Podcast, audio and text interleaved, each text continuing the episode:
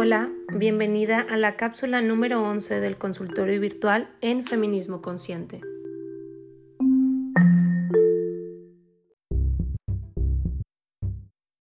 Tengo una hermana de 23 años, somos de carácter completamente diferente y creo que desde siempre hemos peleado por esta situación del trabajo doméstico, porque para ella nunca es suficiente mi trabajo en la casa. He modificado mi trabajo doméstico, hago lo que me corresponde, las dos trabajamos, lo peor de todo es que cuando se molesta o quizá en cualquier situación explota. No habla, me grita, insulta, tira mis cosas y anteriormente llegaba a golpearme. Esto definitivamente me lastima mucho porque no sé cómo puedo estar en armonía con ella en la casa. Me lastima tanto que creo cuando guardo mi distancia y no hablamos para nada estamos mejor. Tengo pareja y no sé si eso también le moleste. Me declaro feminista y a veces también me saca su feministómetro para decir que no lo soy por esto y el otro. Trato de acercarme a ella, pero es cuestión de recibir groserías, insultos. Me duele mucho su actitud. Me duele que prácticamente no podemos convivir. Mi reacción ante eso es llorar. Soy muy sensible. Mi coraje solo lo puedo sacar así.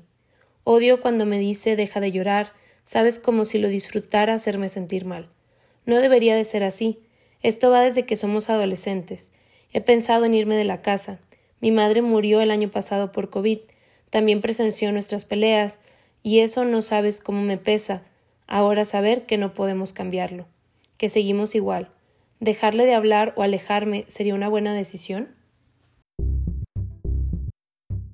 Ante cualquier situación de un conflicto, de golpes, de malinterpretaciones y que ya lo hemos intentado varias veces, la única forma es distancia de por medio. No importa cuánta distancia pongas, incluso si te vas a vivir a la China, las cosas no van a cambiar cuando estén en el mismo lugar, porque las soluciones no se han llevado a cabo de raíz, porque ninguna se ha sentado a hablar de manera empática, de, de manera vulnerable, a decir qué siente, qué piensa acerca de las situaciones. No sabes por qué tu hermana ha actuado así y sería preguntarle, pero parece que hay demasiado enojo en ella.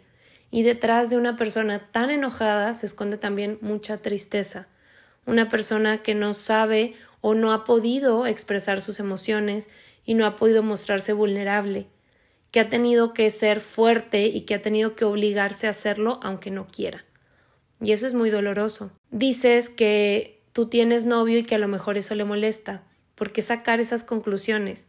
Es demasiado heterosexual eso, ¿no? Creer que tu hermana te envidia o te tiene coraje porque tú sí tienes novio no está nada cool y es bastante machista. Ahora, si tu hermana te saca el feministómetro, pues sabes desde dónde está hablando ella, desde el enojo, desde el coraje. Hay palabras y actitudes que simplemente es como, sí, ok, lo que tú digas cuando la situación no tiene otra solución. Ayuda el contexto, ayuda el tomar distancia, ayuda para estar mejor. Así que si puedes, hazlo. Toma distancia. Y también terapia. Es indispensable que tomes terapia porque eres víctima de violencia, pero para que también aprendas herramientas de cómo sobrellevar. Para pelear a veces se necesitan dos. Y si tú te enganchas en la pelea del otro o la otra, pues ahí vamos a estar infinitamente en un loop. Para poder salir de la violencia basta que alguien actúe de manera diferente, que ponga límites y que se salga del lugar en el que está. Gracias por escuchar como cada semana estas cápsulas del consultorio virtual.